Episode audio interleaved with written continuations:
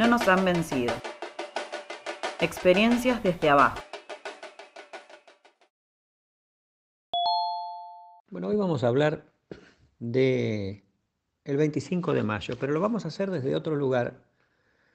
Si bien es importante eh, conocer el pasado para poder entender el, el presente y proyectar de la mejor manera posible el futuro, digamos que el 25 de mayo históricamente se ha, se ha eh, recordado, eh, digamos, desde una manera burocrática. Eh, y que esa manera no nos deja ver en realidad que seguimos bajo otra mm, forma de dominación. Y ya lo vamos a, ver este, un poquitito más adelante.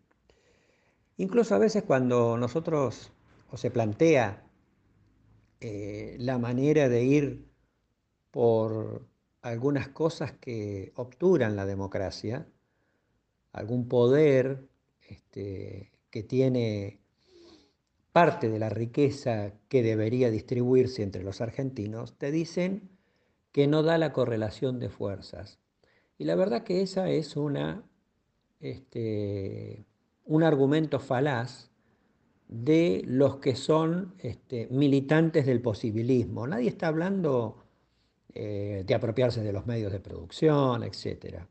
Estamos hablando de construir otro tipo de democracia. Un nuevo 25 de mayo que fue, digamos, el primer gobierno patrio, la primera junta, que ya tenía grieta la primera junta entre un hombre como Cornelio Saavedra, su presidente, que era un hombre este, conservador, y Belgrano, Moreno y Castelli, que eran gente que quería otra cosa y otro modelo de país y que fueron derrotados. Y volviendo al tema de la correlación de fuerzas, ¿San Martín tenía correlación de fuerzas cuando cruzó los Andes? No. Y lo hizo. Por supuesto, tanto él como Bolívar se tuvieron que ir después, porque también ganó la oligarquía portuaria de Buenos Aires. No es que se fueron y se, exiliaron porque querían irse de vacaciones. Esas cosas también es importante entenderlas, porque si no tampoco entenderíamos nuestra realidad hoy. Y retrotrayéndonos un poquitito más, las invasiones de 1806 y 1807, ¿sabía correlación de fuerzas? Mariquita Sánchez de Thompson, eh, cuando describía el ingreso de las tropas inglesas, decía qué prolijos, qué bien vestidos, qué lindos, qué rubios, qué, qué blancos de test esos soldados, y qué armas impecables, y los nuestros sucios, con ropa de lo que encontraban para ponerse, mal armados, barbudos, pelos sucios, negros, y ¿daba la correlación de fuerzas con esa descripción? Yo creo que no. Sin embargo, se hizo. Bien, volviendo a, un poquitito atrás cuando decía de explicar el tema de la dominación hoy, creo que la primera dominación y una de las más importantes se da por el lenguaje. Nosotros tenemos una cultura dominante, una superestructura cultural, que son los grandes medios de comunicación, y yo no hablo solamente de los canales, el cable, la radio, sino también este, las redes. Eh, Darrida en el libro de la gramática decía que nada existe por fuera del texto. Quien monopoliza la lengua subyugará al resto. Al contrario de lo que se piensa, la subjetividad se construye en el lenguaje.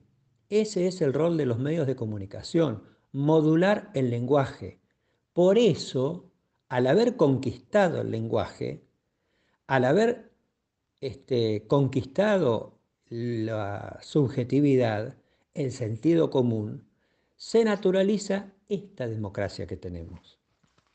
Entonces ahí encontramos este, un nuevo virrey, digamos, ¿no? que es el eh, lenguaje.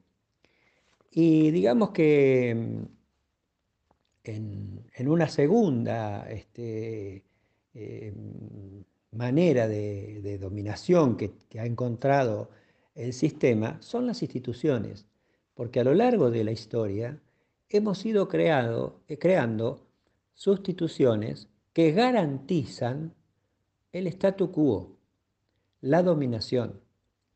Por ejemplo, desde la constitución liberal, donde tenemos una suerte de, este, eh, en un altar impoluto, eh, la propiedad privada, eh, en vez de tener como sucedió en un breve momento de nuestra historia, este, donde la propiedad privada tenía función social.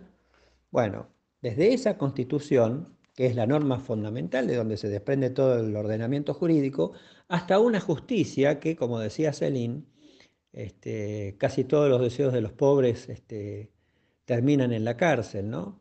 Bueno, una justicia que también garantiza el saqueo de la patria. Y, por supuesto, sus voceros de ese sector dominante de los dueños de la Argentina, que son los grandes medios de comunicación.